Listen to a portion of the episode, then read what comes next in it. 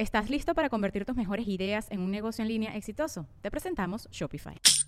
Tal vez no lo sabías, pero nuestro podcast More Than Mamis es un negocio. Y lo comenzamos, por supuesto, para desahogarnos y hablar sobre la maternidad, no para convertirnos en expertas de ventas y del e-commerce. Así que sí, necesitábamos ayuda para vender nuestro merch y poner en marcha nuestra tienda. Por eso estamos tan contentas de usar Shopify. Regístrate con tan solo un dólar por mes en shopify.com barra sonoro, todo en minúsculas. Ve a shopify.com barra sonoro para llevar tu negocio al siguiente nivel. Shopify.com barra sonoro. Ya mero empieza el podcast, pero antes de que entremos de lleno al episodio del día de hoy, tengo un mensaje de nuestro patrocinador Jeffrey Torkington. Tepos Cuencos Coyoacán los encuentras en Instagram tepos con z-cuencos-coyoacán. Ofrecen cursos en línea, cursos presenciales y además todo tipo de instrumentos como koshis, handpans, caja de shruti, campanas de Myanmar, gongs, etc. Para todas las personas que no pueden llegar a esta zona de la Ciudad de México o Tepoztlán y quieren tomar cursos, quiero que sepan que hay un maestro del equipo capacitado por Jeffrey que está listo para viajar a tu ciudad, ya sea en la República Mexicana o en Estados Unidos organízate con tus amigos y reciban esta enseñanza. El teléfono de contacto es más 52, esa es la LADA, 55 44 43 0106. Tepozcuencos, Coyoacán.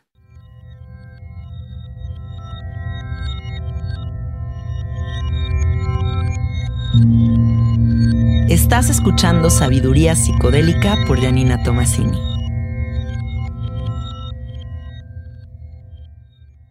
Hola, hola amiguitos, ¿cómo están? Bienvenidos al episodio 135 de Sabiduría Psicodélica.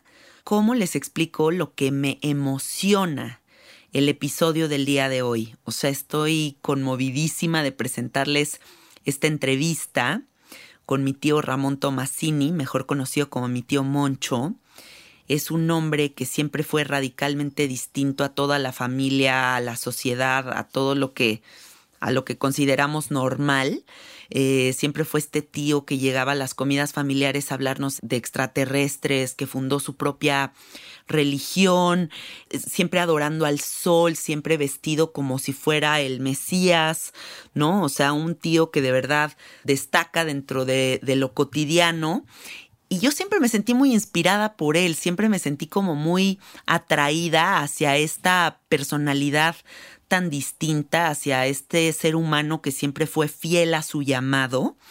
Y hoy a sus 81 años de edad, porque la próxima semana cumple los 81, lo entrevisté para que nos cuente un poco de todo lo que ha vivido, porque es una loquera la cantidad de cosas que ha vivido, la cantidad de cosas que ha leído.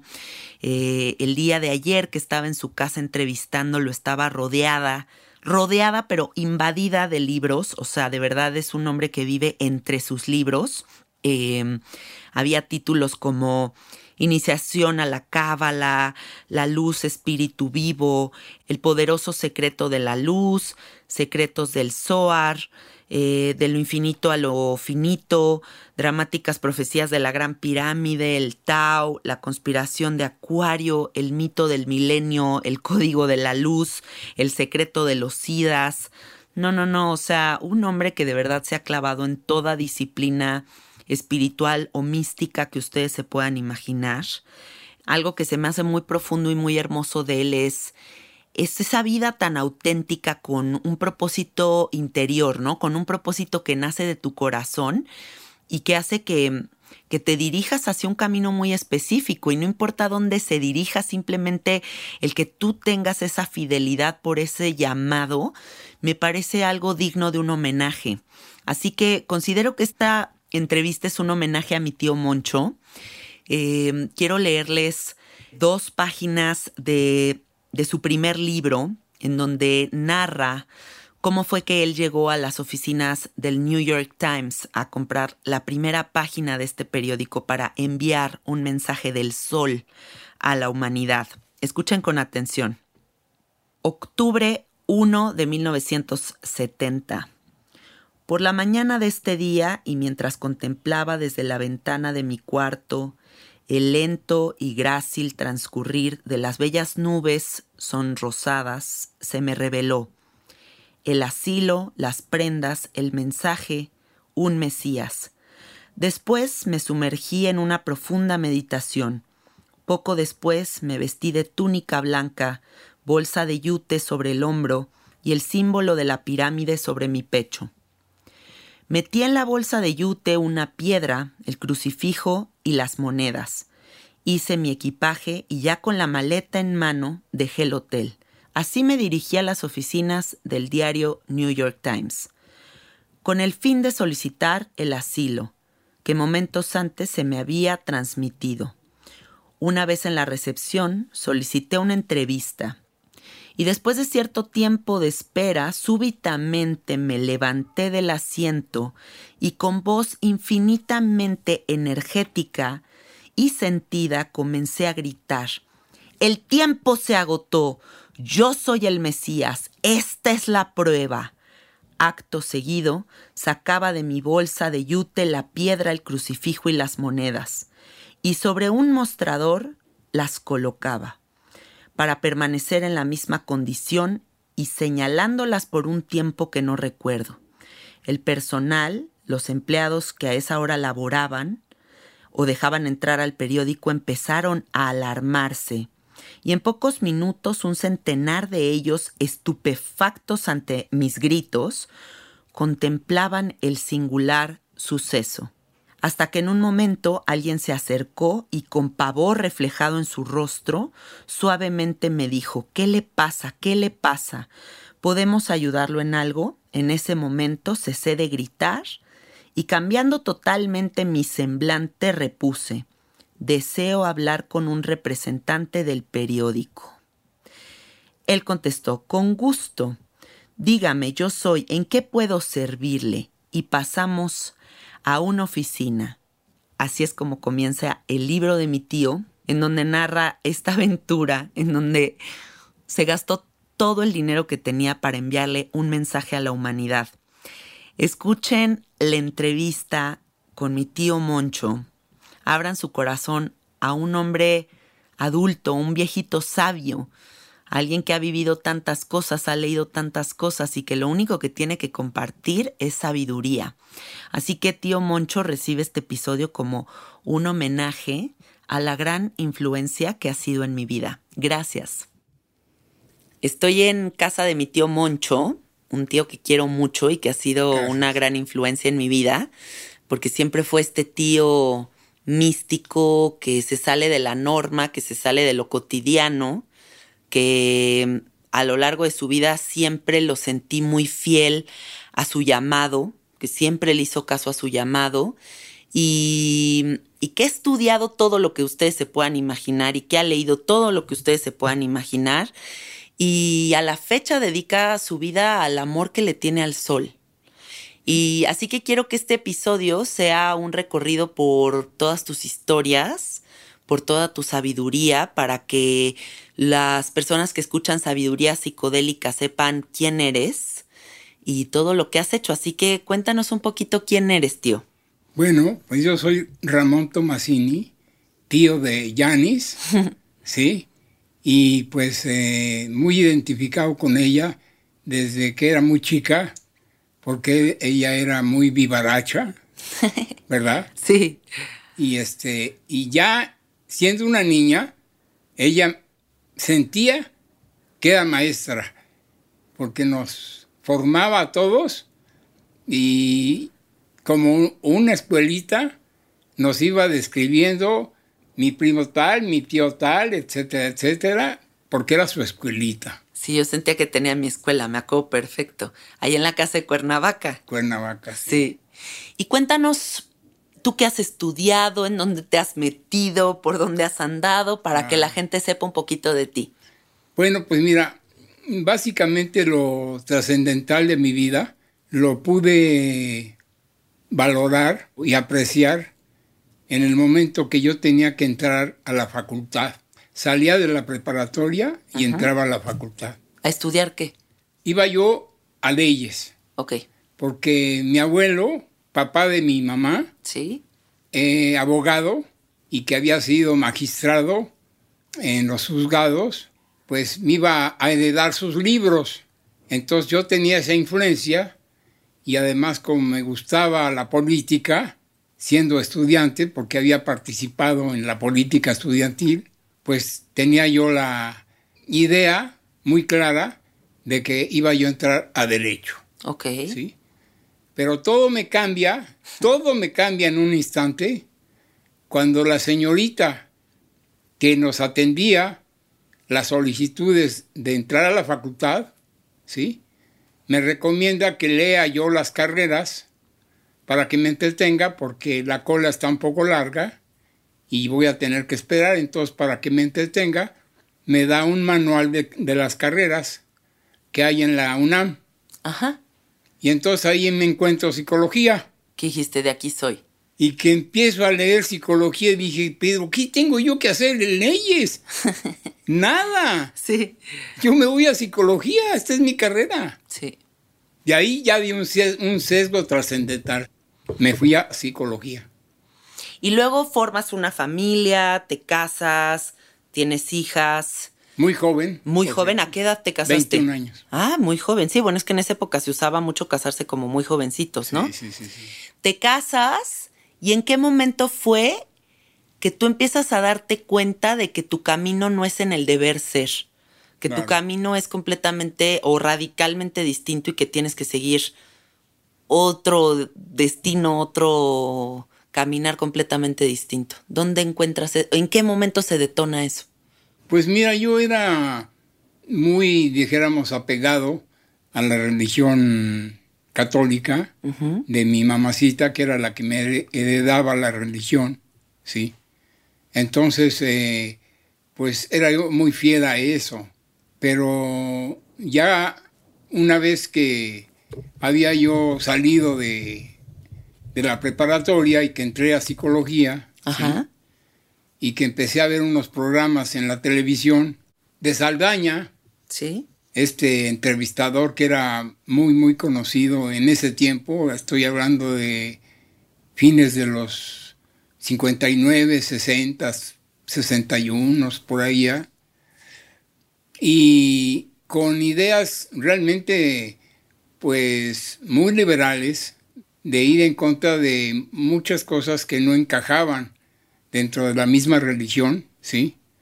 Como la exposición de imágenes este, con mucha sangre, o sea, lo de la crucifixión y todas esas cosas, que no parecían, dijéramos, muy convenientes dentro de la religión, ¿sí? Aunque eran, dijéramos, muy conectadas Sí. a lo que la religión quería este, dar a conocer. Pero yo me empecé a identificar con, con todo eso, ¿no? Y finalmente esto, pues como que fluía dentro de mí un, un cambio, ¿sí? Un nuevo derrotero, un nuevo camino religioso. Digamos que, que en esa época lo que yo siento que sucedía era que la vía para conectar con lo divino, la única vía para conectar con lo divino era lo religioso.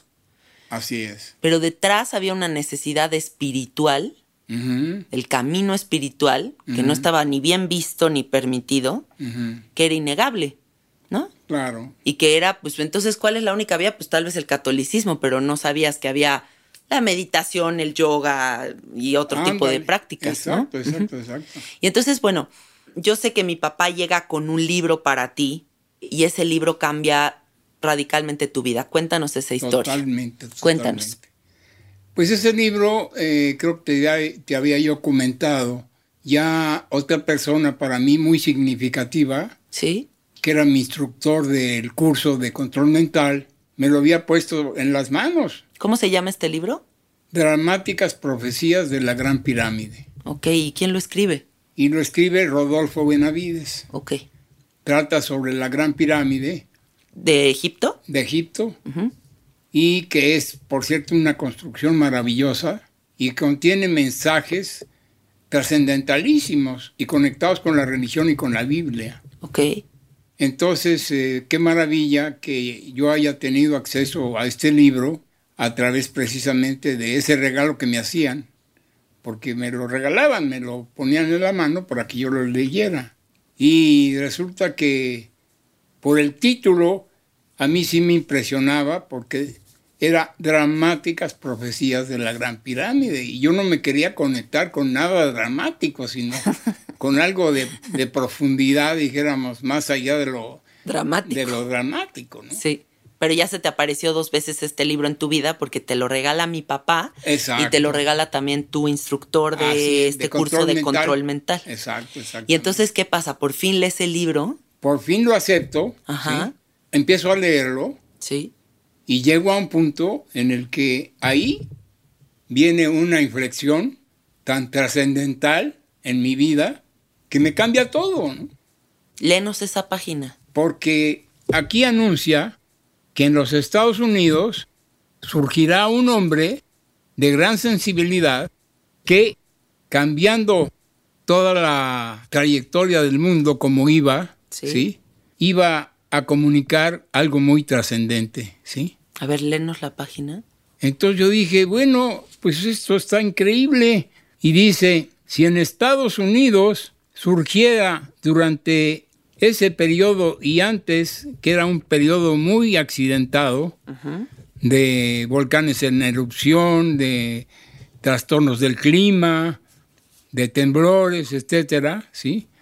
Entonces, por eso dice que si en Estados Unidos surgiera durante ese periodo o antes un hombre de gran sensibilidad y talento que defendiera los intereses de la especie humana en vez de los intereses de grupo, que reconociera los errores anteriores y procediera contrariamente a como hasta hoy se ha hecho, entonces las cosas cambiarían.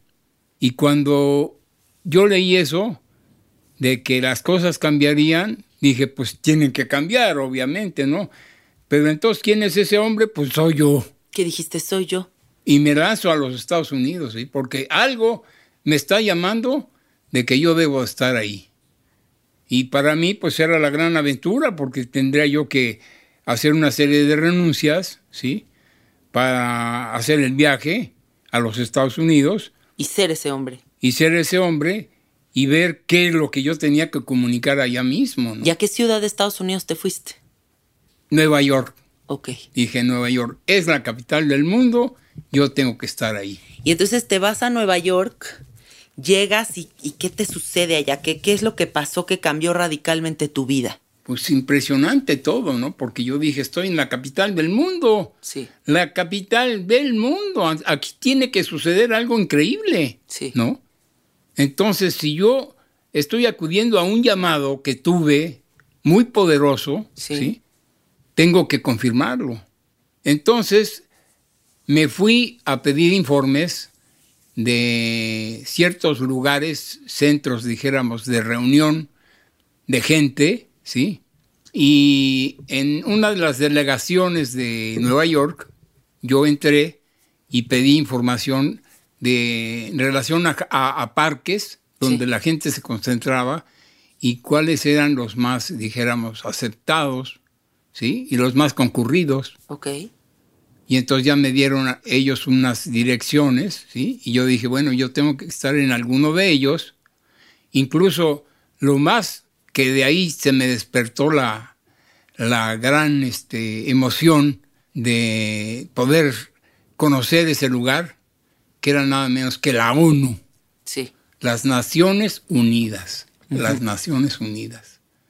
Entonces le dije a la persona esta que me anotó dos, tres lugares, parques este, donde se concentraba la gente. Pues estabas tú en tu propio rally mental de ir a ciertos lugares donde seguramente te iba a pasar una epifanía o iba a suceder algo trascendente para que tú te volvieras este hombre. Exactamente. Ok. Entonces fuiste a la ONU y, luego a dónde más fuiste? No, pues simplemente que después de que se me ocurrió lo de la ONU, ¿sí? Dije, bueno, lo que me dieron, lo que me informaron ahí, lo voy a dejar para después. Pero ahorita lo, lo inminente, lo trascendental, lo acabo de contemplar en la ONU. Ok, Ahí es a donde debo de ir. sí. Y ahí me dirigí. El día que cumplí 30 años de edad, 30 años de edad, como lo había yo proyectado aquí en México, de que para mí el cumplir esa edad iba a ser trascendentalísimo, entonces ese mismo día me fui hacia las Naciones Unidas, por la Avenida 5, que es la que conduce al edificio de las banderas, de las grandes banderas de las naciones Y agarraste el metro. surgió un- una, una cosa muy especial. ¿eh? Cuéntanos Muy eso porque es la experiencia más profunda de tu vida. Muy especial, porque yo me metí al metro para dirigirme precisamente a la ONU y preguntando cómo encontrar la avenida directa, la que llegaba a la ONU. Entonces, pues resulta que ya tenía yo ciertos informes, ya sabía yo que al salir debía yo de caminar en determinada dirección, y ahí fue realmente el inicio de una experiencia que cambiaría y revolucionaría toda mi vida. Porque cuando yo empecé a subir las escaleras, Saliendo para del salir metro. a la calle, Mm. para salir a la calle, y empecé a recibir la luz del sol porque ya estaba yo cerca del exterior, Sí. ¿sí? Cuando de repente me encuentro al sol enorme, resplandeciente, maravilloso, ¿sí? Y lo siento como impacto, ¿sí?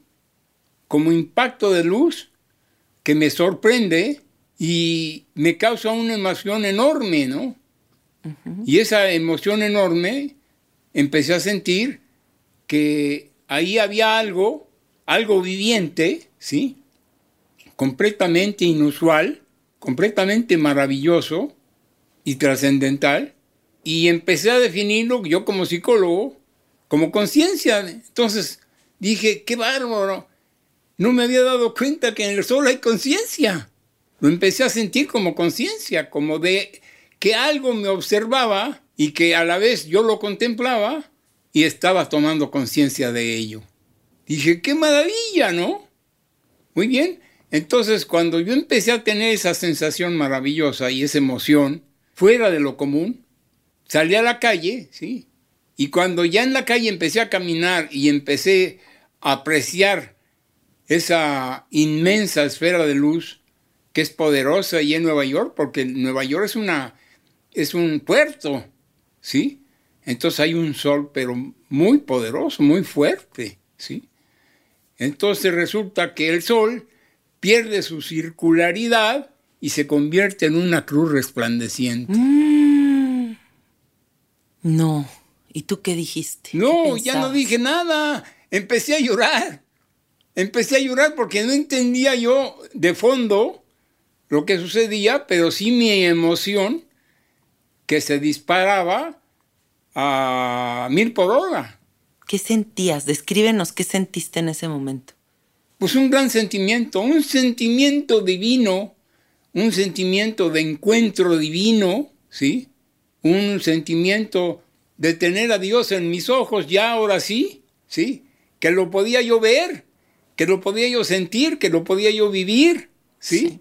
Y que lo tenía yo acá, arriba en el cielo, resplandeciendo. Y ahí empecé a llorar y a llorar y a llorar y a llorar y a llorar y a llorar y nada me paraba. ¿Cuánto tiempo habrás llorado? Pues mucho, mucho. Yo creo que pues empecé a caminar obviamente en la dirección que me habían este, señalado para yo llegar al edificio de las Naciones Unidas, pero como mi llanto no paraba porque era ahogado, Sí. la gente me empezaba a tomar del brazo y me decía, Señor, ¿qué le pasa? ¿Podemos ayudarlo? Y no podías tú ni Y hablar. no podía hablar, estaba ahogado. De amor, de gratitud, de la experiencia mística que estabas teniendo. Exactamente. Una experiencia mística, ¿sí? De amor, de revelación, ¿sí? De iluminación suprema, Sí. ¿sí? celestial, y que mi corazón se desbordaba en ello. Además, en esa época andabas con un look de barbas largas, túnica, ¿no? Como muy hippie, muy mesías. Andabas Sí. como en un viaje así como hippie, Sí, sí, ¿no? Ajá. Ya eh, dijéramos que, que en la lectura de este libro de Dramáticas de la, de la Gran Pirámide, Dramáticas Profecías, Sí. ya tenía yo esa intuición de algo muy místico, muy trascendente.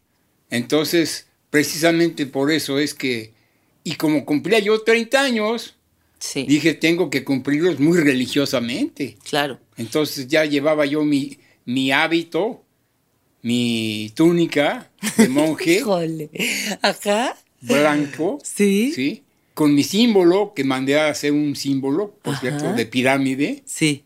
¿sí? Que me hicieron ahí en el Zócalo de la Ciudad de México. Y traías colgada la pirámide. Tra- Traía colgado la pirámide aquí, ¿sí? Wow. Ahí lo puedes ver en mi libro, en el otro este que Sí, sí, acá está. De esencialismo. Sí. Ah, pues ahí está este, este símbolo. Ok. Lo traía yo colgado aquí, Ajá. ¿sí?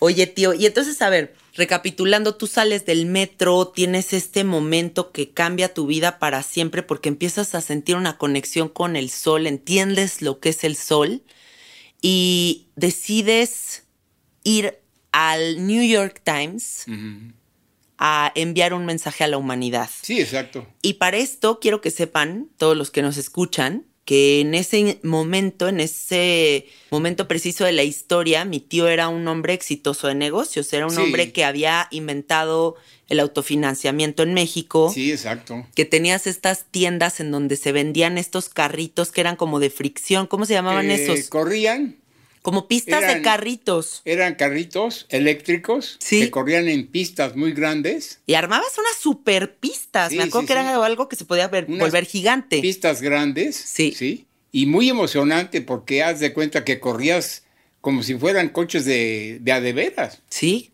Y entonces, bueno, mi tío en ese momento está en un momento en donde está casado, con hijas, exitoso a nivel profesional y tiene esta revelación del sol y decide gastarse todo su dinero en la primera plana del New York Times para mandar un mensaje a la humanidad en donde decías qué y cuéntanos cómo fue que lograste hacer esto del New York Times.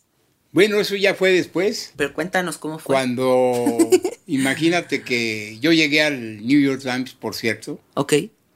porque llevaba yo una misión muy, muy concreta.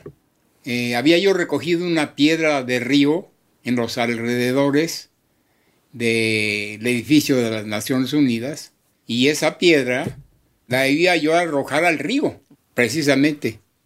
Y como símbolo de que una vez arrojada esa piedra, yo iba a recibir algo nuevo. Sí. Sí, algo nuevo. Y algo muy religioso. Y una de las cosas que me cambió la vida totalmente es que después de ver esa cruz resplandeciente en el cielo, ¿sí? Mi conciencia se abrió, pues a Dios directamente. Sí. Entonces yo había visto a Dios con mis propios ojos. ¿Cómo es esto? Y entonces ya sabía yo lo que era Dios, ¿sí? Porque es que a ti te dicen, por medio de la religión, que creas en Dios, que, que, que, que leas la Biblia, que leas los libros conectados con Él, etcétera. Pero como que tienes siempre la incertidumbre de, bueno, pero ¿cómo es Dios? ¿Qué es Dios? O en fin, ¿no? Sí. Y entonces, qué maravilla que yo en ese encuentro divino Empiezas a crear a tu con, propio Dios, con el sol, empiezo a saber lo que es Dios. a tu propia forma. ¿Sí? Sí. Entonces, ¿qué es Dios? ¡Luz! Dios es luz, luz, luz, luz, luz. Sí. Entonces, toda la luz que recibimos en este mundo es Él. Date cuenta, qué revelación. Sí. ¿Sí? Que no hay un ápice de este mundo que no reciba esa luz y que esa luz es Él. Sí, qué hermoso. Date cuenta, ¿no? ¿Y entonces fuiste y lanzaste esa piedra o qué Entonces lancé esa piedra, fui al New York Times, Ajá. hice una pequeña oración, recé un Padre Nuestro, ¿sí? Y en la bandera de la ONU, en la bandera de la ONU, ahí puse la piedra, en su pedestal, en su base, puse la piedra y dije, esto tiene que cambiar todo. Mi vida y el mundo si es posible. Sí. ¿sí? Y entonces tomé la piedra, me dirigí a la, a la, ori- a la orilla del edificio al- donde está la barda Sí. que da al río Hudson y aventé la piedra con mucha fuerza, con mucha fuerza. Dije, y así como aviento la piedra, tengo que recibir el mensaje nuevo de ese Dios tan maravilloso que acabo de, de recibir, que no es otra cosa más que luz, independientemente de todas las historias que haya de Dios, de un país, de otro, de una religión, de otra, de todo. Luz. Dios es luz. Punto. Entonces, cuéntanos cómo accedes al New York Times, cómo llegas ahí para poder enviar este mensaje y, as- y- y- y pagar toda esta plana para enviar tu mensaje que tú estabas claro que la humanidad tenía que recibir. Bueno, mira, es que yo a través de este libro precisamente que escribí llegando a México, Sí. ¿sí? Eh, descubrí que, que debía yo de concretar ese mensaje. Había yo escrito ya eh, aquí en México, pero de una manera universal, para comunicarlo de una manera universal Para el mundo. para el mundo, ¿sí? Entonces, pues obviamente no tenía yo otro medio maravilloso, directo, más indicado que el New York Times, el periódico de Nueva York. Sí. Dije, allá tengo que llegar. Ahí tiene que ese mensaje comunicarse. Costara lo que costara, ¿sí? si yo tenía las posibilidades, hacerlo. Y preparé el mensaje, lo escribí. ¿Qué decía ese mensaje? Pues eh, que los últimos mandamientos de la ley de Dios serían dados, por agua y vida serían dados. Ese era el mensaje, Wow. muy concreto. Los últimos mandamientos de la ley de Dios, por agua y vida, serán dados. ¿Sí? Sí. Entonces, yo tenía que regresar a Nueva York, tenía que, que ir al New York Times, ¿sí? Y con el título de los últimos mandamientos de la ley de Dios, por agua y vida serán dados, ¿sí? Tenía yo que publicar lo que era mi, mi escrito trascendental y universal, ¿sí? Y así lo hice, así lo hice. Me comuniqué, me fui al New York Times, al edificio, me costó mucho trabajo entrar, ¿sí? Porque es un fuerte, el New York Times, está súper protegido, Claro. con guardias, con todo lo habido y por haber. No cualquiera entra, ¿sí? Y yo entré porque me comuniqué a la redacción por teléfono, se me ocurrió, y expliqué que tenía yo un mensaje muy trascendente que, que comunicar por medio del periódico y que yo lo iba a pagar, así es de que... Y entonces me dio la oportunidad de recibirme y así surgió el mensaje. Qué belleza, qué belleza que, que hayas sido tan fiel a tu viaje, a esta experiencia que tuviste y dijiste, lo voy a hacer, lo voy a hacer y comper y me vale y lo logro. Y qué, lo qué padre. Y luego regresas aquí a México y yo me acuerdo que fundas tu propia religión. Empiezas tu propia religión, que cómo se llama. En el escrito precisamente que, que constituyó mi primer libro, el primer libro que escribía yo, que es este, Que se llama Esencialismo. Esencialismo, ¿sí? Aquí comunicaba yo que, que la religión, después del judaísmo y del cristianismo, venía el esencialismo, que era lo que yo empezaba a comunicar como la nueva religión. ¿Y cuáles eran los fundamentos de tu religión? ¿Qué es lo que proponías? Porque yo me acuerdo cuando Ajá. yo era chiquita Mm. Que tú aquí en el parque de la esquina de la casa, Mm. un día al año, no sé, Sí. cada tanto tú hacías una reunión de toda la Sí. gente que practicaba tu religión y que también aquí en tu casa tenían reuniones de todo lo de toda la gente que estaba creyendo en tu mensaje y en toda tu, tu filosofía y tu forma de ver la vida. Sí, sí, sí. ¿Qué constituía Pues- entonces tu Pues- religión? Pues, eh, la esencia, por eso se llama esencialismo, Ok. ¿sí? era la luz. ok. la luz, porque era lo que yo había recibido. Yo recibí la luz y en la luz vi a Dios y sentí a Dios Sí, y contemplé a Dios. sí. ¿sí? Entonces, qué complicado se nos hace a los seres humanos comprender a Dios, ¿sí? Porque hay gente, incluso religiosa, que no se imagina lo que es Dios, que no tiene ni la más ligera idea de lo que es Dios. Entonces, qué revelación tan increíble, tan extraordinaria haya yo tenido, que haya yo contemplado a Dios de forma directa, ¿sí? Y recibido lo que es Dios, su luz, la luz. Sí. ¿Sí? Entonces imagínate que el universo que está lleno de galaxias, de estrellas, de luminarias maravillosas, es Él. Toda esa luz es Él. Nosotros somos luz. Nosotros somos luz. De esa luz descendimos. Sí.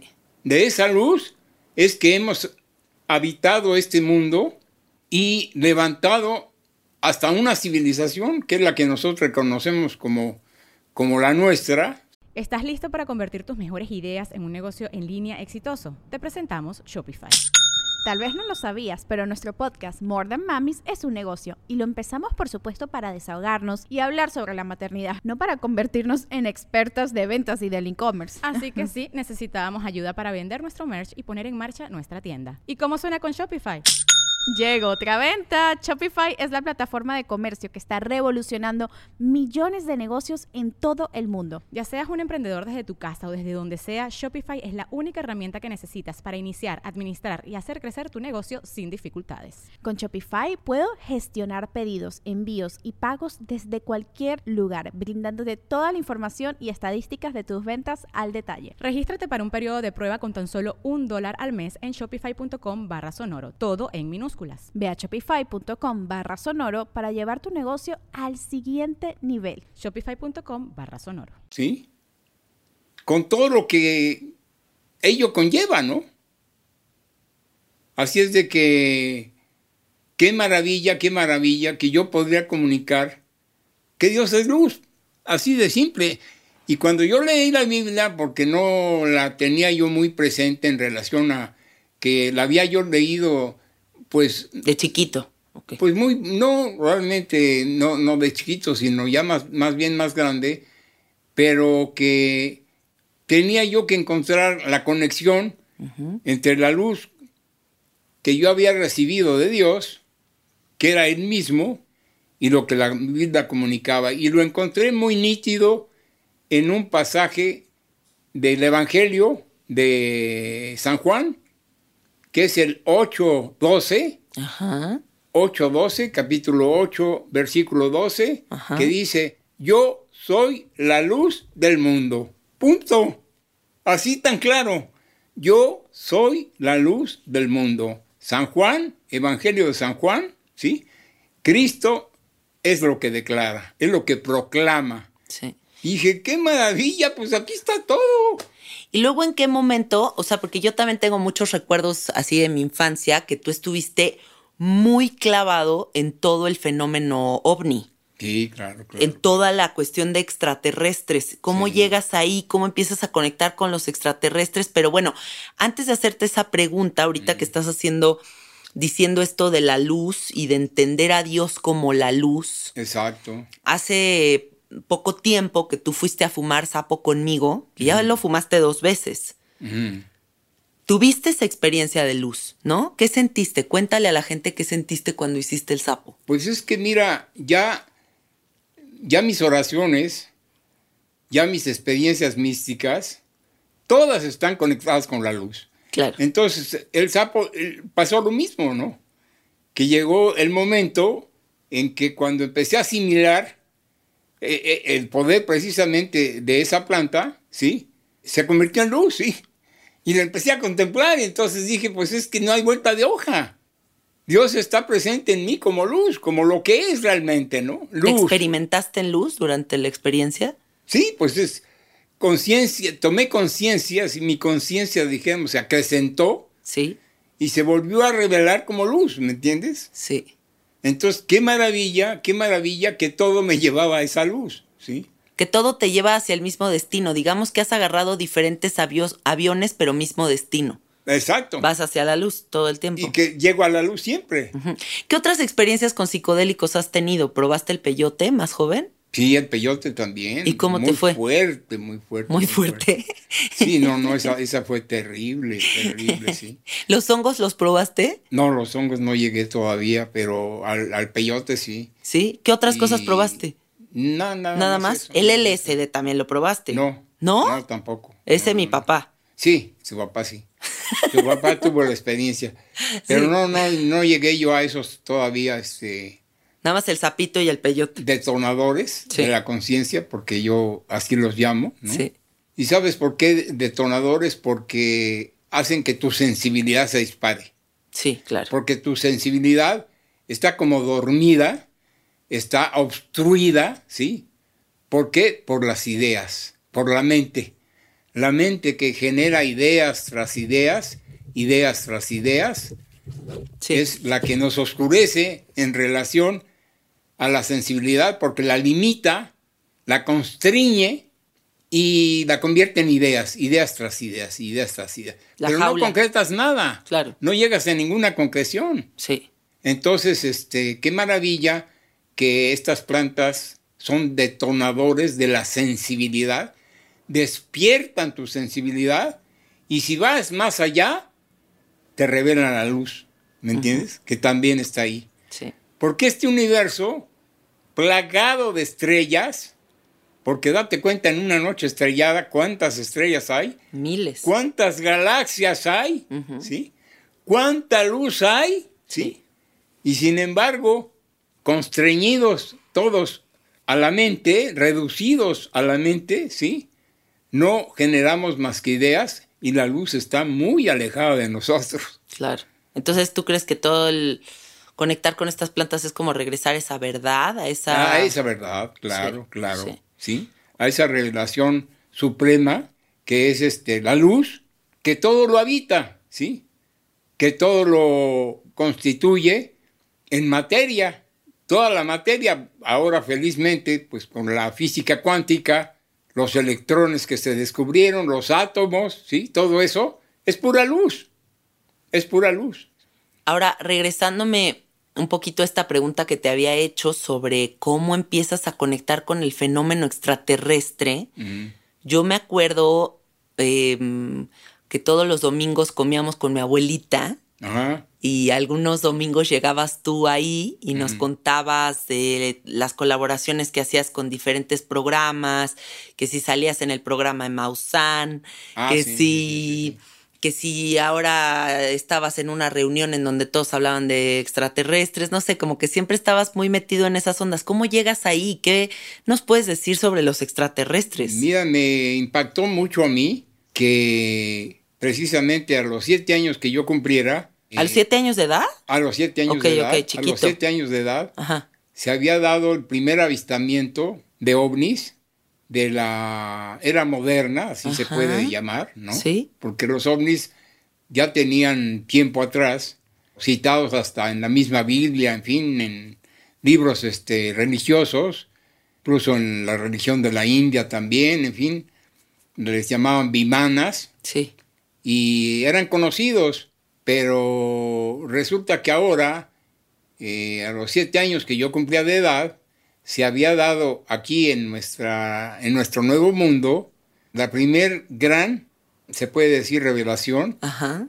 de que los ovnis se aparecían en el mundo, ¿no? Porque resulta que un piloto, nada menos piloto De avión. civil, un piloto de avión, ¿sí? Eh, volando en el monte Rainier, en Washington, tenía un avistamiento de, uno, de unas naves que eran como platillos, así los llamó él, porque él, los bautizó, y que sobrevolaban las montañas de esa región de Washington, y él los veía como platillos, como platos, y brillaban todos al sol. Y llegó la gran impresión de, sobre los platillos voladores cuando yo tenía siete años, a los siete años. Ok. Muy cabalístico. Este, Claro, estás- e- Era el dato, El número siete. porque el número siete sí, coincidía con mi edad, ¿sí? Sí.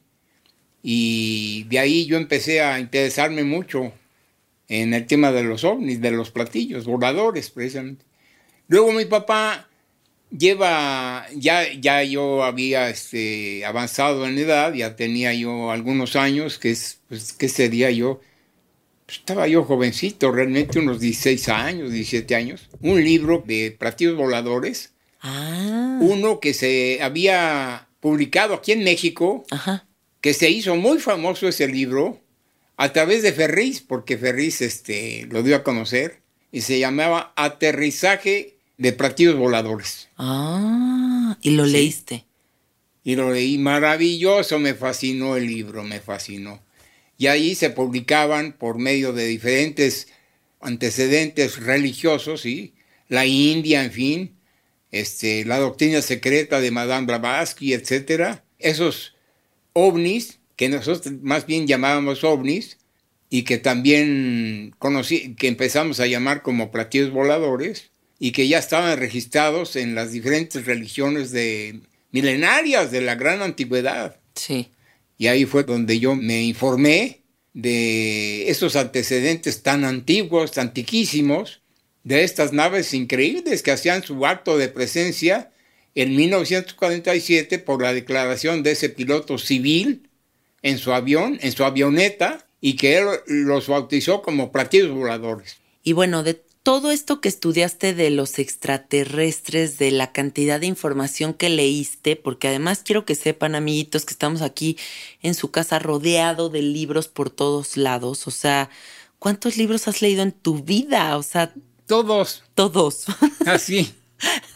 sí. Imagínate que por las experiencias que he tenido, Sí, tan místicas, dijéramos, tan fuera de serie, sí. Me ha causado una inquietud enorme por leer y reencontrarme en mensajes que están conectadísimos con mi experiencia, con mi propia experiencia. Así de los de que, extraterrestres, ¿qué es lo más destacable que descubriste? pues lo más destacado que viene, vine descubriendo, que precisamente por la Cábala, imagínate, la Cábala es un libro de revelación muy directo, porque la Biblia dijéramos que son historias, ¿sí? Pero la Cábala son símbolos, son mensajes simbólicos muy directos a lo que es Dios. Sí. Y ya como te leí hace rato, ¿sí? La Cábala constantemente te está haciendo referencia a la luz, punto. Claro, Imagínate que cuando yo con el conocimiento que tenía de la experiencia mística de iluminación maravillosa, pues dije, esto es pura luz, dije, esto de la cábala es pura luz, qué increíble, ¿no? Así es de que, bueno, pues ahora todo me conectaba a la luz y los ovnis, pues también. los ovnis Claro. también. Sí, sí, sí. Incluso sabes que vino un gran investigador de ovnis aquí a, a México, Sí. que es nada menos que el gran Jacques Vallée, un francés, que es el que inspiró la película de Encuentros cercanos del tercer tipo. Ok. Es un libro, es una película más bien que llegó aquí a México de extraterrestres, de encuentros con extraterrestres, naves que aterrizaron en la Tierra, ¿sí? Sí. Y fue tan popular esa película, tan difundida, ¿sí? Porque fue de apoteosis su estreno, al grado de que no podías entrar de las colas que había. Ah, ¿de verdad? No podías entrar. Y yo me colé. Ahora sí que con el poder divino, imagínate que me colé, porque yo dije, ah, no, yo tengo que, yo tengo que entrar.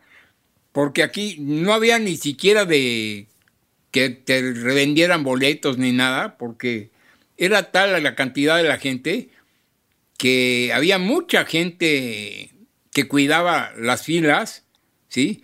Y que se metiera gente Era imposible. sin boleto. Ya, ¿Te das cuenta? ¿Y cómo te colaste? Pues yo sencillamente dije, me tengo que colar y me colé. Así de simple. Wow. Así de ¿Y simple. qué pasó con Entré eso? sin boleto. Lo que pasa es que entre dos, tres que entraron juntos, yo me hice chiquito y por ahí entré. Ajá. Y me colé. No, hombre, un peliculón maravilloso, maravilloso, la Ajá. verdad, que hacía referencia a, a la India, precisamente, de donde sacaron el famoso sonidito ese de ta, ta, ta, ta, ta, que era con el que se conectaban con la nave, Sí. que finalmente aterriza aquí en la Tierra, ¿ves? No, una película maravillosa, ¿eh? maravillosa, fantástica. Y eso fue en el año 1978. Pero yo me comuniqué con, eh, porque vino a México, con el gran Jacques Vallée, que es el que inspira uno de los personajes de esa película. ¿Ves? Y para mí fue una sorpresa, pero gigantesca, que yo estando sentado, escuchando la conferencia de él, de Jacques Vallée, ¿sí? Me llega una señorita, un edecán, y me dice, ¿usted es el señor Ramón Tomasini? Sí, yo soy. ¿Sabe qué? Que el señor Jacques Vallée quiere hablar con usted. Porque tiene antecedentes suyos de cosas muy interesantes y le pide que cuando termine la conferencia, su conferencia, entonces se este, reúnan. se reúnan y le platique usted todo lo que quiera usted al respecto, porque está muy interesado en su vida. Yo dije, guau, ¿quién me lo manda? No sabía yo ni quién me había conectado con él. Sí. Sí, sí cómo no, perfecto, dije. Y cuando terminó la, la, este, la conferencia, llegó la decán y me dijo, venga por acá, le voy a presentar al señor Vallée. Dije, qué increíble que yo conocí a Jacques Vallée, ¿no? Entonces traía yo un poquito de inglés ya aprendido, porque había yo estado en 77 en los Estados Unidos, ¿ves? Promoviendo el Día del Sol, porque me fui a promover el Día del Sol. Ah, claro, tú constituiste el día anual, el Día del Sol. Sí, como, y el Día de la. Madre. ¿Y qué día es? Como el Día del Padre, el Día del Sol, imagínate. ¿Y qué día es? Yo me fui, bueno, yo me fui a promover es- ese evento ¿Pero qué día se festeja el Día del Sol para ti? Y yo lo había pues, establecido como para el día 2 de octubre, 2 de octubre. Ah, pues ya ah, dentro de poco hay que ya, festejarlo. ya ce- cerca de mi cumpleaños. Sí. O incluso en mi cumpleaños, pero como resulta que quería yo que cayera en domingo y el 4 de mi cumpleaños no caía en domingo, sino el día 2, dije, bueno, pues que sea el día 2, ¿no? Ah. Entonces, fue toda una misión que yo cumplí de celebrar el Día del Sol, ¿sí? de promover a nivel de internacional, ¿sí? o mundial, la celebración del Día del Sol. Y yo me fui a los Estados Unidos exactamente para promover este, ese día.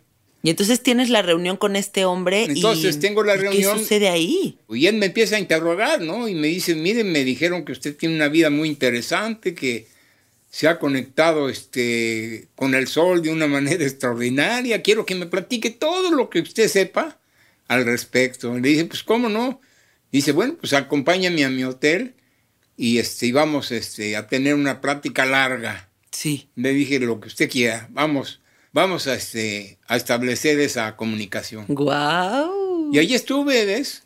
Hablando con él y me interrogó de todas las maneras habidas y por haber, ¿sí? Sí. Lo que quería saber. Lo informé de algo para mí muy, muy fundamental, muy básico, que yo encontré en libros de la masonería.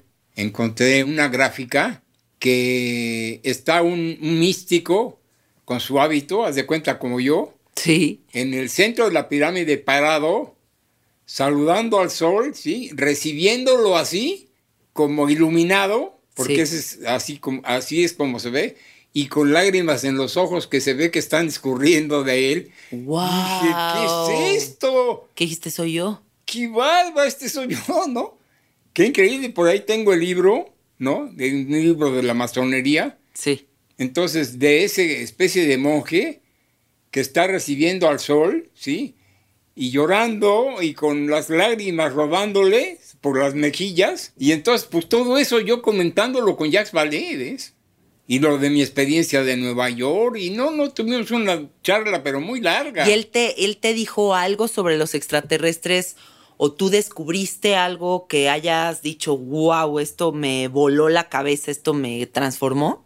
Pues mira, él, él, él me reveló una cosa que a él le intrigó mucho y que me, se conectó conmigo, por eso que él se enteró, de un ovni cerca de un campamento militar, aterrizó, se fue a tierra y giraba, giraba, pero a la vez emitía una luz como color de, de color de un color verde muy muy muy bella Sí.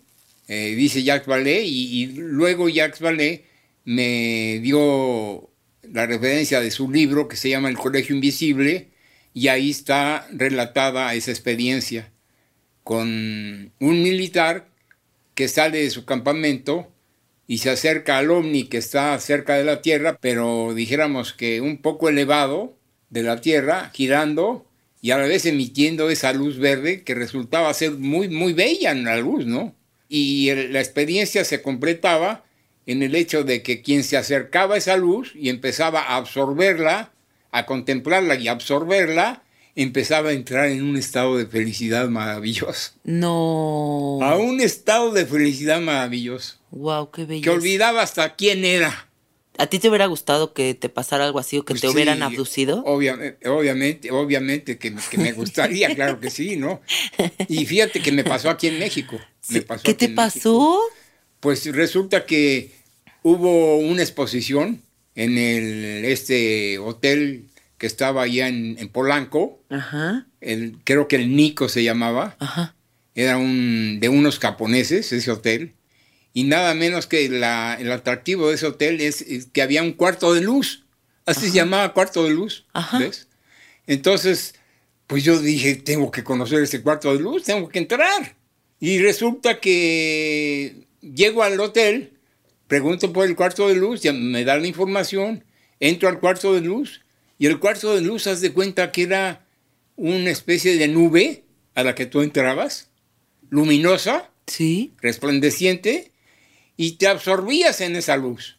Y entonces empecé a entrar en un estado, obviamente, de iluminación, de felicidad, de gozo, de dicha, y por eso era tan, tan puntual ese cuarto de luz, ¿sí? Porque te producía lo que Jacques Vallée descubrió en ese avistamiento del ovni, ¿sí? Sintiéndolo ahí. Pues yo lo, yo lo experimenté también en el cuarto de hotel, imagínate que en el cuarto de luz se llamaba, Cuarto de luz del Hotel Nico. del Hotel Nico. Oye, y bueno, yo también, así si me pongo a pensar en mi tío Moncho, siempre pienso en ti tomando un vaso de agua, dándole un trago, y luego subes el vaso a tu frente, Ajá, lo sobas en tu frente Sí. y lo ofrendas al sol sí, y lo bajas. sí, sí, sí, sí. Me acuerdo de ti siempre yendo a las aguas termales, cada fin de semana religiosamente yendo a las aguas Iba termales. yo a Huastepec. a Huastepec a cargarte de energía. Sí, sí, sí, a la a- cascada. A la cascada, yendo a las pirámides en el- los solsticios. Solsticio, sí. eh, y sobre todo también como un hombre que ha estado siempre muy conectado con la meditación. Sí. Sé que estudiaste con Muktananga, Muktananda, ¿sí? Sí, sí, sí, sí. Y me gustaría que le platiques a la gente todas estas prácticas, estas disciplinas, estos espacios tan sagrados contigo y con la luz, ¿qué han significado en tu vida? Todo. ¿Qué es la meditación Todo, para ti? todo, todo. Porque leyendo uno de los libros de Muktananda, ese que fotografiaste, que se llama El secreto de los Ajá. ¿tú lo fotografiaste Sí, ahí? sí. Pues resulta que una de tantas este, veces que yo fui al ashram a meditar, ¿sí? Me llama el jefe de lo que era en sí el ashram, Sí. el que supervisaba todo el ashram, Ok. ¿sí? Y me dice, oiga, yo lo he visto a usted con una meditar de una manera muy, muy especial, ¿sí? Y se me hace que usted ya trae un conocimiento previo y quiero que me diga, a ver, cómo, cómo ve usted la experiencia que ya ha tenido, que estoy seguro que me la va a platicar en relación a la meditación que usted recibe de Muktananda. Y le digo, pues mire, estoy empezando a conectar mi experiencia de meditación con la experiencia de la meditación de Muktananda por algo muy simple, porque yo siento que esa meditación me lleva a la luz. Y resulta que, ¿qué es lo que estoy descubriendo? Por eso ve usted que en la meditación de Muktananda eh, estoy en un estado especial, porque estoy sintiendo que estoy recibiendo esa luz otra vez. Dice, ah, pues mire, tengo algo que enseñarle que le va a sorprender mucho, de uno de los libros que escribió Muktananda. Y entonces trae el libro del secreto de los Siddhas. El secreto de los Siddhas. Imagínate qué título. El secreto de los Siddhas. Ajá. Entonces resulta que ahí, en la última página del libro, en la última página, viene la gran revelación, que es nada menos de el dios sol, porque en la India existe el dios sol. Así directo, directo. Entonces resulta que uno de los fundadores de Siddha Yoga, de, esa gran organización de meditación, es este personaje del cual me hace referencia el administrador de, del ashram al que yo asistía, y me dice, le voy a leer algo que le va a poner muy contento. En la última página del libro decía que Ishwara Ayer, que era el yogi que prácticamente fundó Siddha Yoga, pues había recibido las bendiciones del dios Sol directamente. Y le digo, ¿qué? Sí, él recibió la luz del dios Sol y de sus bendiciones fue que él fundó el Siddha Yoga. Dije, pero qué increíble. Está en tu misma onda. Paralelo completamente a lo mío, porque yo una experiencia que tuve del sol, ¿sí? Y de recibir su luz, fue que me inicié en todo esto. Entonces, qué conexión tan maravillosa. Y nunca has abandonado tu práctica meditativa, ¿no? Ahorita, a poco tiempo de cumplir tus 81 años, sigues meditando. ¿Qué sientes que te ha dado la meditación? Es que la meditación me dio un sistema de acercarme al sol de una manera muy directa, ¿ves?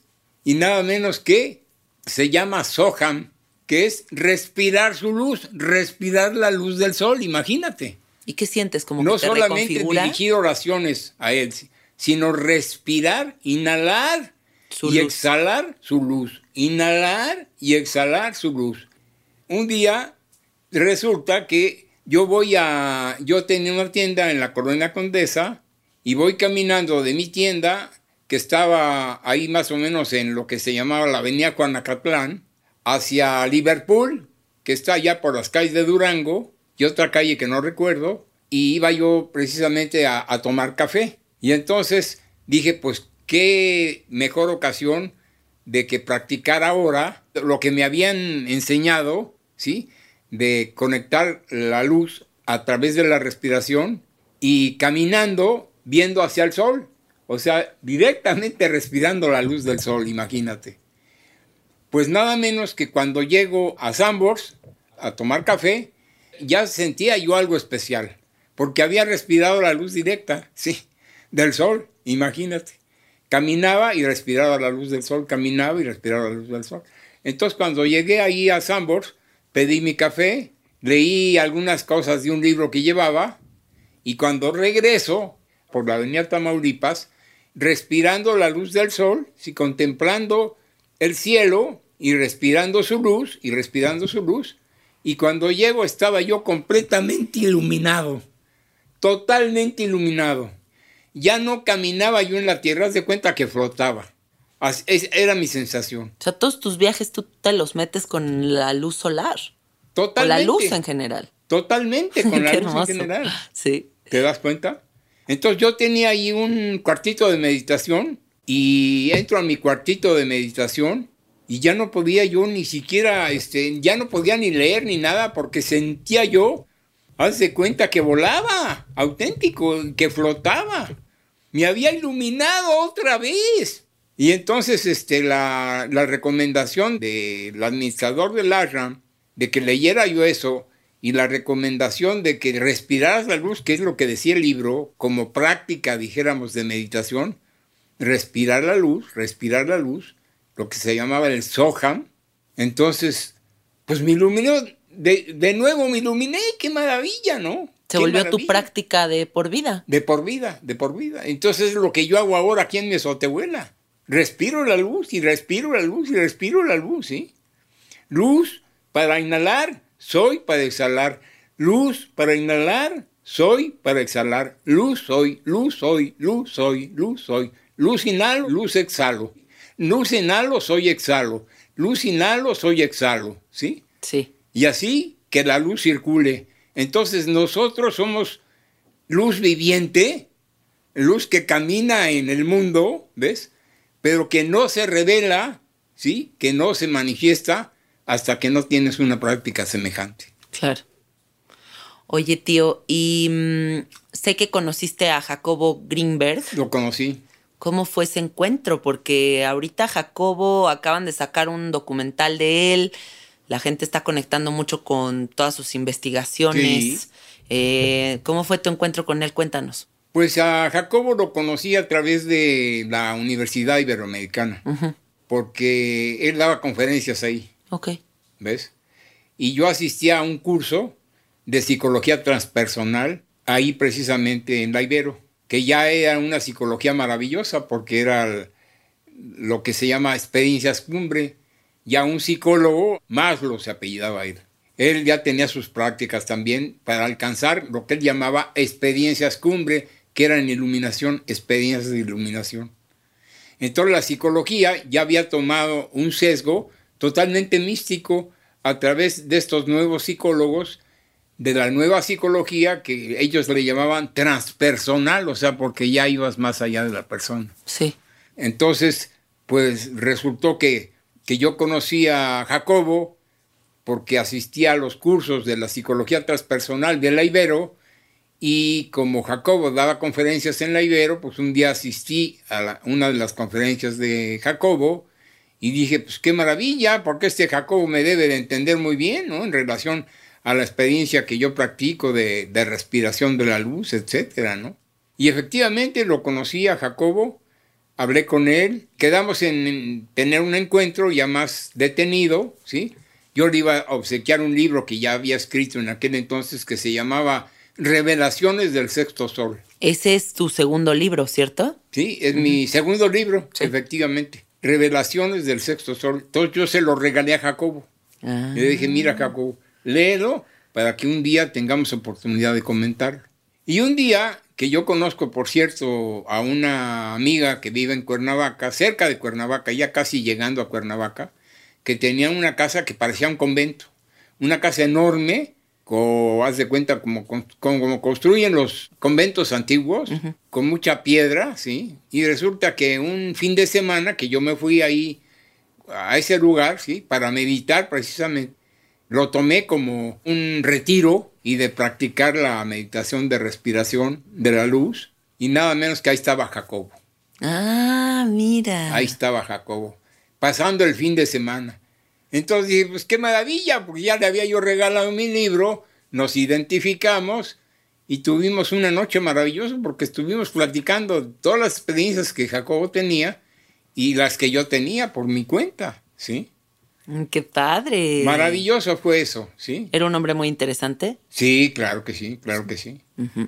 En- ¿Quiénes consideras que son tus grandes influencias? O sea, de todo, siento que eres como un señor que vive en medio de su biblioteca, o sea, como, como este personaje que se Sí. mueve entre sus libros, como con toda esta Mira. sabiduría que tienes, con todo lo que te ha entrado en la cabeza. ¿Quiénes consideras que han sido tus grandes influencias A mis 80 años. A tus 80 años? Pues una influencia enorme, como te acabo de, de platicar, es este el Swami Muktananda de la India, con su libro del secreto de los vidas. Fue una influencia muy, muy definitiva, al grado que cuando yo practiqué su respiración, su meditación de respiración, que él le llama Soham, y que yo la apliqué a la luz, porque resultó, ah, porque no te platiqué, que el que instituyó ese sistema de meditación fue Ishwara Ayer, ¿sí? un gurú de la India que nada menos había tenido una experiencia con el dios Sol, porque así lo llama él, una experiencia de iluminación con el dios Sol. ¿Sí? El iluminador de los tres mundos lo llama él. ¿Sí? Iluminador de los tres mundos. Y entonces ya él relata su experiencia de iluminación, ¿sí? A través precisamente de la respiración. Y luego Muktananda me lo pasa al costo en uno de sus libros, que se llama Yo Soy, precisamente un librito delgadito, independientemente del libro del secreto de los SIDAS, ¿sí? En donde concreta mucho ya respirar la luz, respirar el sol, más bien respirar, inhalar y respirar, inhalar y respirar, inhalar y respirar, llegar hasta la iluminación a través de esa meditación, ¿sí? Y yo lo aplico a la luz y lo practico y me ilumino de nuevo. Qué hermoso. ¿Ves? Sí. Entonces, pues se constituye ahorita que me hiciste la pregunta, ¿quién influyó tanto en mi vida? Pues Moktananda con ¿Quién ese más? sistema. ¿Quién más influyó mucho en tu vida?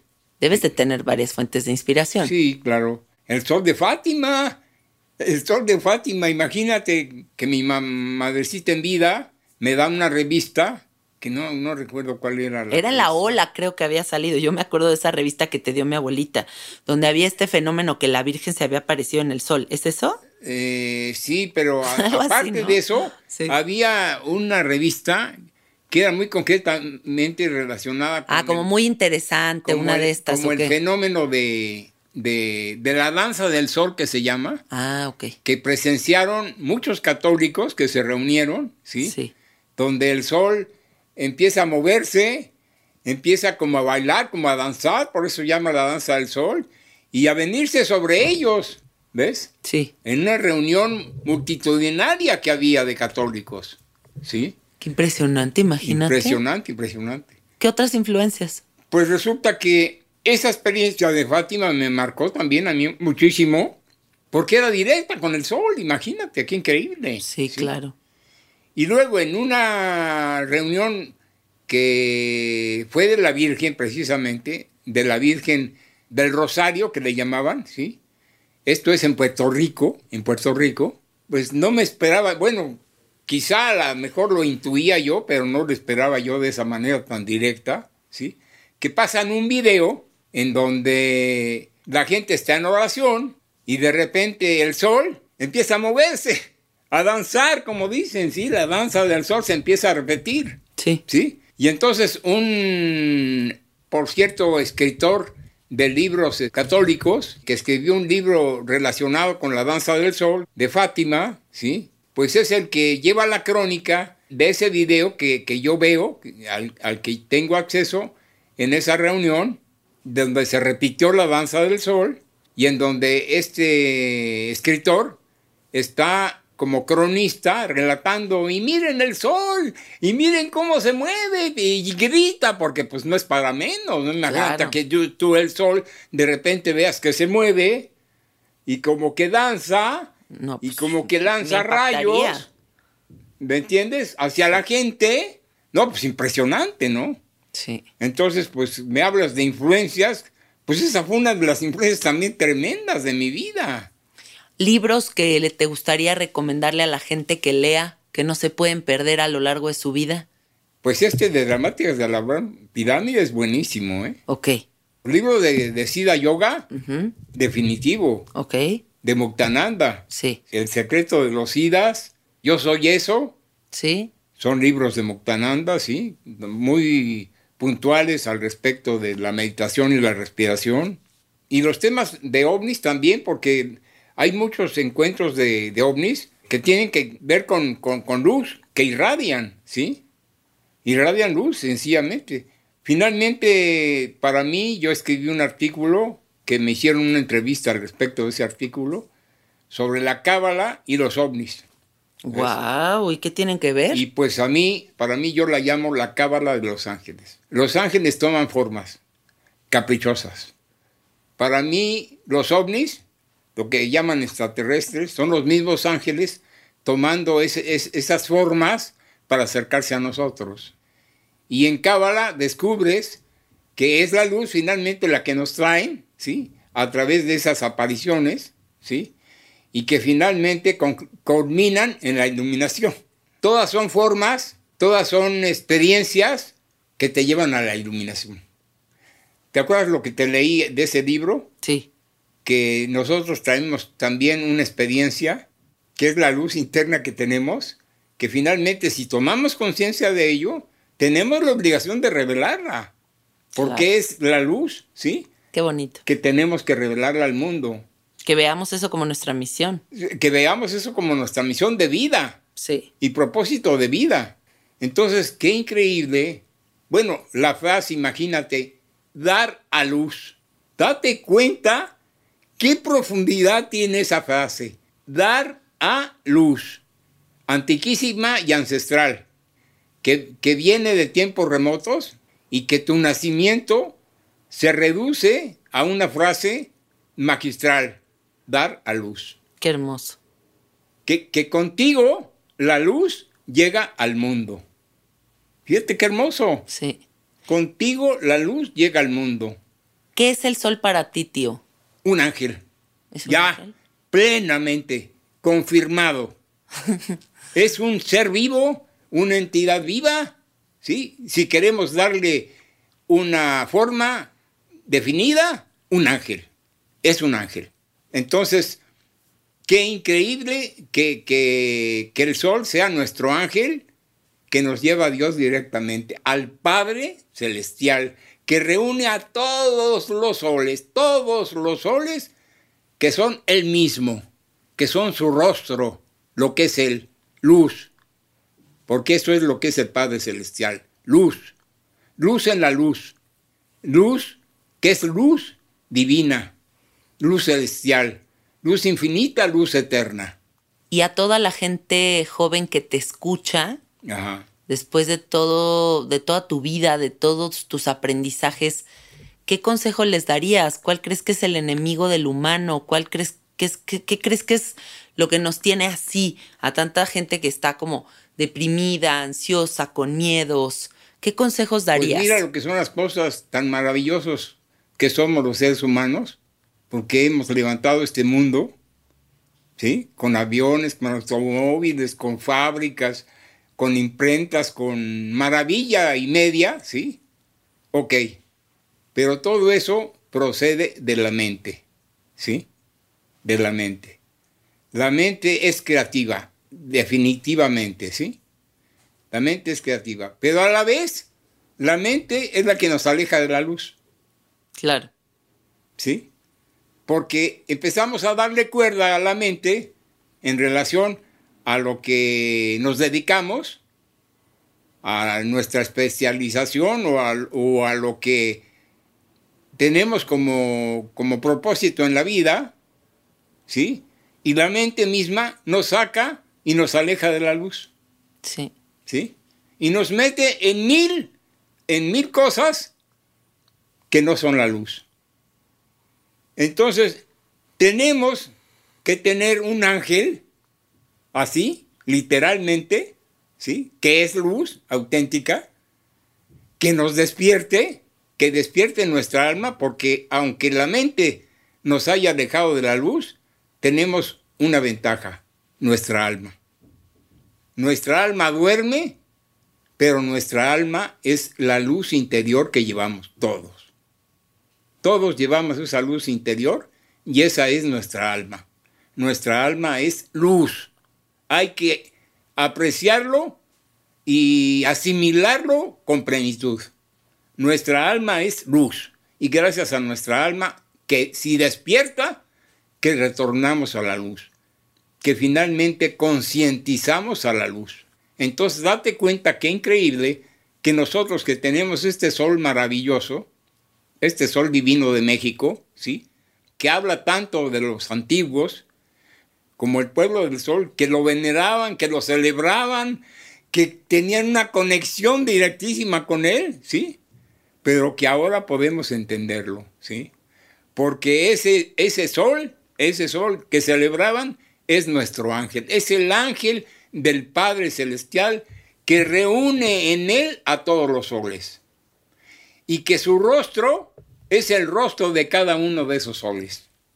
Para realizar un cierre de todo lo que he comunicado, quiero concretar que la revelación que yo recibí y que confirmé en los libros sagrados, que yo llamo milenarios, es al sol como entidad viva, al sol como representante de Dios en la tierra, auténtico, como su ángel, que lo confirmo plenamente, que se me reveló en tres formas, como cruz de Cristo, ¿sí? En Nueva York, como estrella de David, aquí en mi propia azotehuela, y como corazón, que no, es lo que no te platiqué, como corazón en Acapulco, una vez que yo estaba en Acapulco, que tuve una experiencia maravillosa. Las gaviotas en forma de corazón rodeando al sol. ¡Wow! Fue una experiencia suprema para mí. Sí, bueno, el consejo que yo puedo dar a la gente después de tantos años conectado con experiencias místicas y con la cuestión religiosa, sus revelaciones, etcétera, es que nuestra luz, la luz que recibimos de cada día, es la luz que llevamos nosotros mismos en nuestro interior. Porque así como la vemos en el exterior, existe en nuestro interior y es la que llamamos nuestra alma. Para que veamos que fuera de lo que es nuestro cuerpo y el propósito que nuestro cuerpo tiene en el mundo, existe un alma que todos llevamos dentro y que esa alma no es otra cosa más que luz. Y es que esa alma debe de despertar, porque esa alma normalmente duerme, y duerme ¿por qué? Porque nuestra mente le gana la partida en relación a todas las ideas que genera, y entonces distrae a nuestra alma, ¿sí? Y no la deja manifestarse, no la deja ser. Entonces necesitamos en un momento dado un golpe inusual, que puede ser hasta un accidente mismo, porque hay accidentes que, que terminan en, en iluminación, ¿sí? Entonces, este, yo les recomiendo que tengan muy presente que si la religión les hereda el conocimiento de su alma, que sepan que esa alma es luz, que esa alma debe despertar a la luz y que esa misma alma es con la que van a llegar a la luz superior, a la luz celestial, al cielo mismo, si es que despierta esa alma, ¿sí? Ese es un mensaje maravilloso que tenemos que tener muy presentes. ¿Por qué? Porque tenemos que dejar este cuerpo, porque este cuerpo es temporal, ¿sí?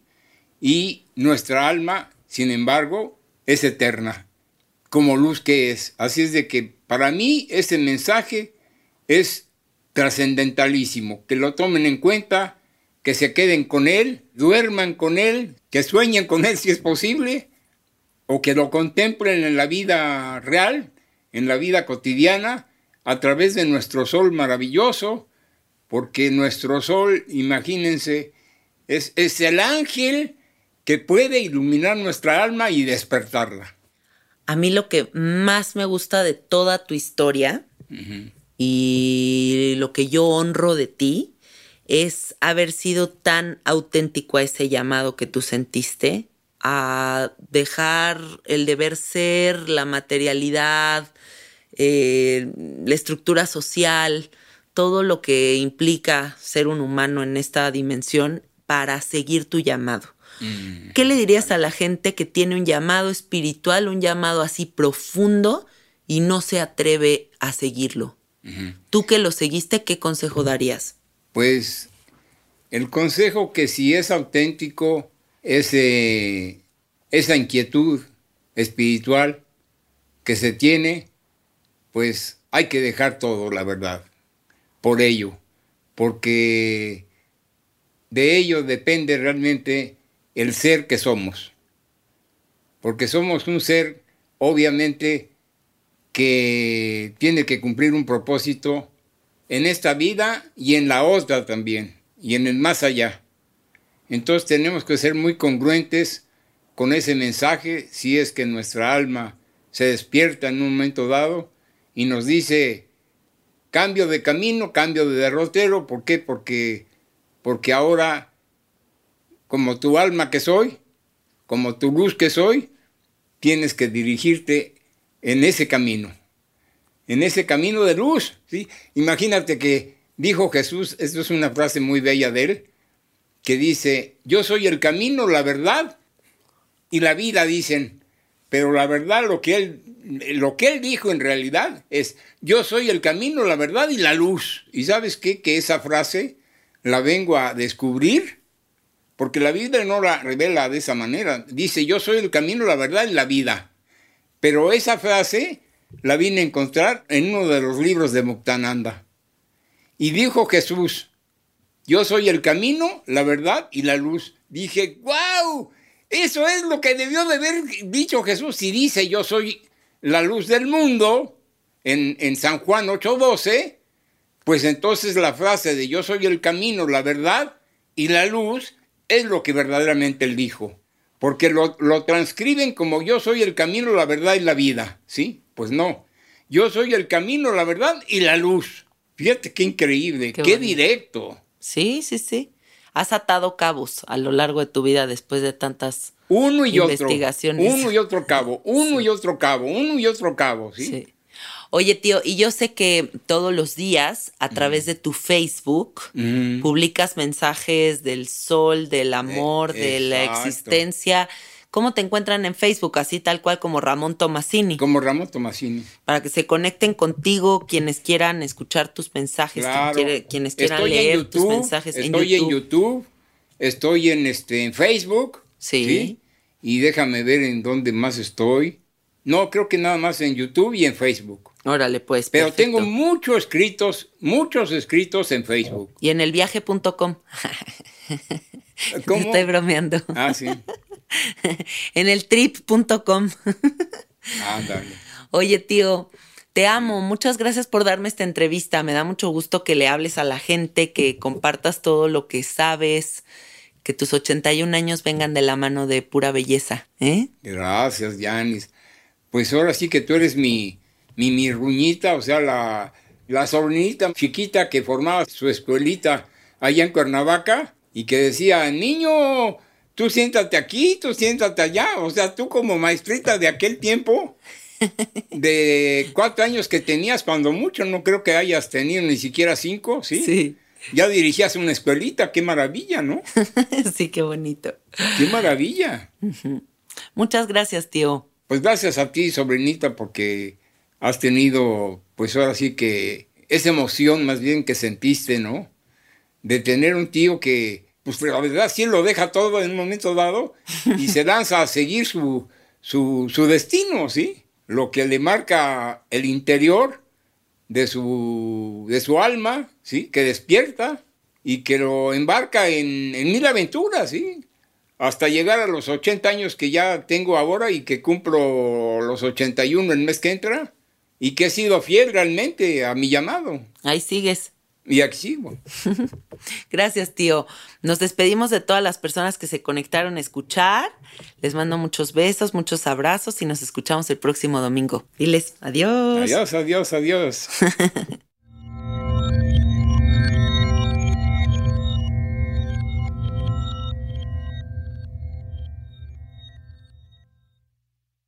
¿Estás listo para convertir tus mejores ideas en un negocio en línea exitoso? Te presentamos Shopify. Tal vez no lo sabías, pero nuestro podcast More Than Mamis es un negocio y lo empezamos por supuesto para desahogarnos y hablar sobre la maternidad, no para convertirnos en expertas de ventas y del e-commerce. Así que sí, necesitábamos ayuda para vender nuestro merch y poner en marcha nuestra tienda. ¿Y cómo suena con Shopify? Llegó otra venta. Shopify es la plataforma de comercio que está revolucionando millones de negocios en todo el mundo. Ya seas un emprendedor desde tu casa o desde donde sea, Shopify es la única herramienta que necesitas para iniciar, administrar y hacer crecer tu negocio sin dificultades. Con Shopify puedo gestionar pedidos, envíos y pagos desde cualquier lugar, brindándote toda la información y estadísticas de tus ventas al detalle. Regístrate para un periodo de prueba con tan solo un dólar al mes en shopify.com barra sonoro, todo en minúsculas. Ve a shopify.com barra sonoro para llevar tu negocio al siguiente nivel. Shopify.com barra sonoro. Lucky Land Casino asking people what's the weirdest place you've gotten lucky? Lucky? In line at the deli, I guess? Aha, in my dentist's office. More than once, actually. Do I have to say? Yes, you do. In the car before my kids' PTA meeting. Really? Yes. Excuse me, what's the weirdest place you've gotten lucky? I never win and tell. Well, there you have it. You can get lucky anywhere playing at LuckyLandSlots.com. Play for free right now. Are you feeling lucky? No purchase necessary. Void where prohibited by law. 18 plus. Terms and conditions apply. See website for details.